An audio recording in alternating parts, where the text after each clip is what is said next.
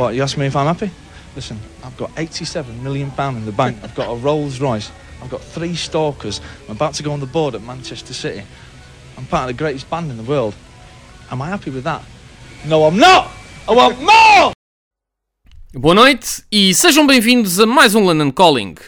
O programa de hoje é sobre um dos meus heróis, um dos meus ídolos de sempre, que me acompanhou durante toda a minha vida, pelo menos desde que eu descobri aos 15 anos, e que eu segui durante toda a sua carreira desde então. Falo de Noel Gallagher, que eu fui ver ao London Palladium na semana passada, pela oitava vez, duas com os Oasis e seis a solo. Dessas seis, cinco foram em Londres, portanto eu já o segui aqui para praticamente todo o lado. E não vos quero deixar dúvidas sobre a minha parcialidade. Para mim, o Noel Gallagher é de longe, de muito, muito longe, o melhor songwriter dos últimos 25 anos.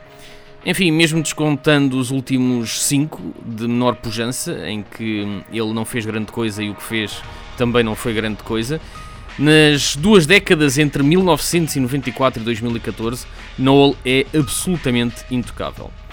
A carreira a solo dele foi disputada por uh, uma briga com o irmão, como não poderia deixar de ser. A luta entre Liam e Noel é quase tão épica como a do The Hound e o The Mountain desde aquele célebre episódio em que Liam chegou com os copos a casa e fez xixi para cima da aparelhagem de Noel. Eu, enfim, em defesa do Noel, se o Liam me tivesse feito isso, eu teria tido a mesma reação e nunca o teria perdoado, mas enfim, isso é algo que eu partilho com, com o Noel. Eu sigo desde o início, desde a sua carreira a solo. Quando começou, não estava seguro se o público ia aceitar como cantor a solo portanto, sem o seu irmão mais novo, que ele se habituou a cantar as suas próprias canções. E a verdade é que apanhei-o muito cedo, no, naquele que foi o seu primeiro concerto em Londres, no Hammersmith Odeon, em outubro de 2011. Penso que, e estou a falar de cabeça, 29 ou 30 de outubro de 2011. Foi a primeira vez que eu vim a Londres e logo com o concerto Noel.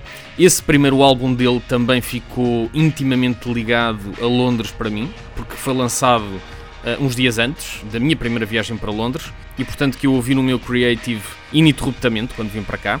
E, portanto, como podem imaginar, tenho uma relação muito próxima e muito pessoal com o primeiro álbum de, do Noel, que é, na minha opinião, o melhor da última década, mas já lá vamos. Desde aí que a nossa relação passou por altos e baixos. Isso é verdade que neste momento estamos num all-time low. A verdade é que eu me recuso a desistir de alguém que tantas vezes me deu a mão principalmente na fase em que eu mais precisava, quando tinha 15 anos, ele apareceu do nada com as suas canções, ele e o irmão, como é óbvio, e portanto a sua música está intimamente ligada a mim, à minha vida, às experiências por que eu passei e até ao meu desenvolvimento como, como homem, como pessoa.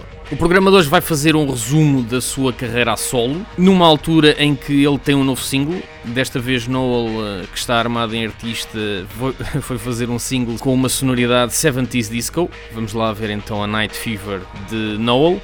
Não é bem um resumo cronológico, digamos assim, vou fazer um top 10. Este top 10 vai revelar que Noel não é o melhor a decidir na sua própria carreira, isto porque a maioria dos melhores temas foram, na verdade, lados B, e os singles são normalmente as faixas mais fracas dos álbuns. Atrás ouvimos aquele que foi o primeiro lançamento oficial da carreira a solo de Noel, ainda os Oasis iam a meio.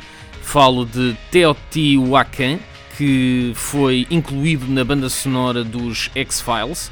Foi um produto das sessões de estúdio em Willer End e Supernova Heights entre 1998 e 1999, que mais tarde deram lugar ao álbum Standing on the Shoulder of Giants, uma vez que Liam soube que Noel estava em estúdio sozinho e invadiu as instalações e aquele que poderia ter sido o primeiro álbum solo de Noel Gallagher acabou por se tornar naquele que foi o álbum mais odiado dos Oasis. E vamos então fazer a contagem para os melhores temas da carreira a solo de Noel Gallagher, o homem que me ensinou a querer sempre mais do que aquilo que eu tenho.